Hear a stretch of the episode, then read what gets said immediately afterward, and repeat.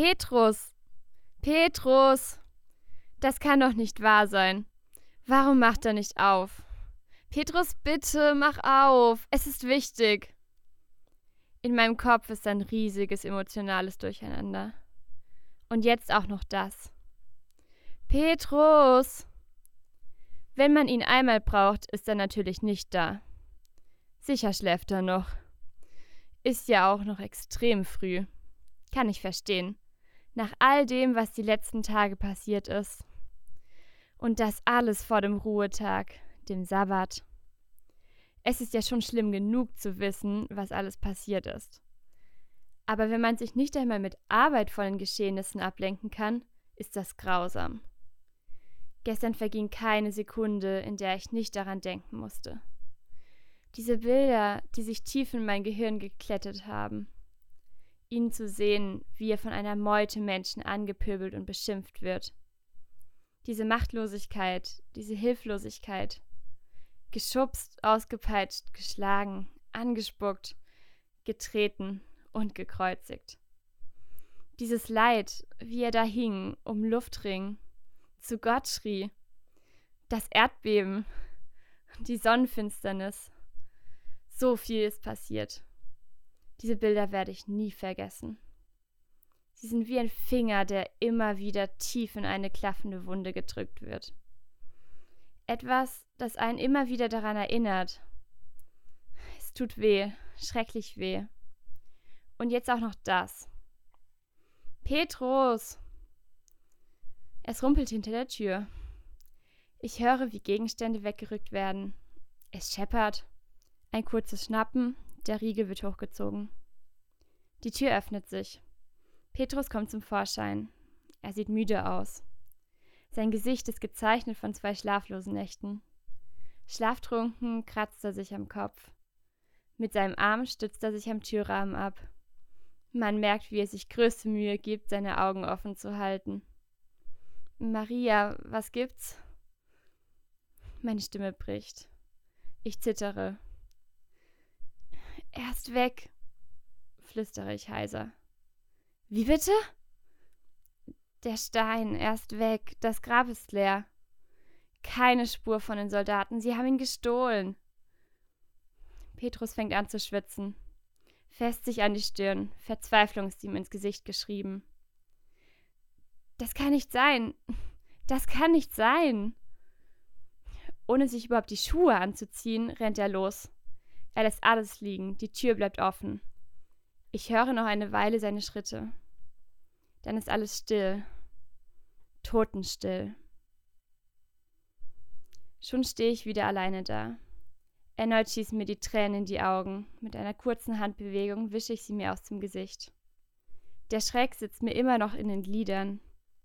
Als ich heute Morgen aufstand, habe ich mir noch Sorgen gemacht, wie ich wohl die römischen Wachmänner davon überzeugen kann, dass ich nochmal zu Jesus darf. Den gesamten Weg habe ich nachgedacht, wie ich den großen, schweren Stein vom Eingang wegbekomme. Und dann das. Keine Wachen, der Stein weggerollt. Im Grab lagen nur noch die fein säuberlich zusammengelegten Leinentücher. Wie konnte das passieren? Haben die Römer tatsächlich am heiligen Sabbat das Grab leergeräumt? Oder waren es doch irgendwelche Leute, die im Auftrag der Pharisäer schmutzige Geschäfte machen? Ich kann mir da einfach keinen Reim draus machen. Wie kann man einen Toten, der sich nicht mehr wehren kann, so etwas antun? Ohne nachzudenken, fange ich an zu laufen. Ich bin gedanklich in einem Tunnel. Automatisch laufe ich durch die engen Gassen. Um mich herum wacht die Stadt langsam auf. Die ersten Sonnenstrahlen tauchen die Stadt in ein goldenes Licht. Es ist ruhig und friedlich. Ein riesiger Kontrast zu meiner eigentlichen Stimmung. Hastig steuere ich die Grabanlagen an. Als ich ankomme, sehe ich nur noch, wie Petrus und Johannes mit offenen Mündern aus dem Grab herausstolpern. Ohne auch nur ein Wort zu wechseln, rennen sie an mir vorbei. Das ist mir alles zu viel. Es geht nicht mehr. Die Tränen, die sich in den letzten Tagen angesammelt haben, sind nicht mehr aufzuhalten. Ich sacke in mich zusammen. Meine Augen gleichen einem Wasserfall. Es ist endgültig vorbei. Nicht einmal die Toten lassen sie in Ruhe. Den Römern ist echt nichts heilig. Langsam taste ich mich Richtung Grab. Jesus hat sich echt merkwürdig verhalten in letzter Zeit. Immer wieder die Rede davon, dass er sterben muss. Ich habe mir zwar Sorgen gemacht, aber woher soll ich wissen, dass es so schnell geht? Er hat doch behauptet, dass er der Menschensohn ist. Der, den Daniel schon in den alten Schriften angekündigt hat. Der, der Israel retten soll. Doch jetzt ist er tot. War er doch nur ein Schwätzer? Er war doch so anders. Er war etwas Besonderes. Etwas an ihm hat mir gezeigt, dass er es wirklich ist. Als ich ihn zum ersten Mal getroffen habe, war ich ein Monster.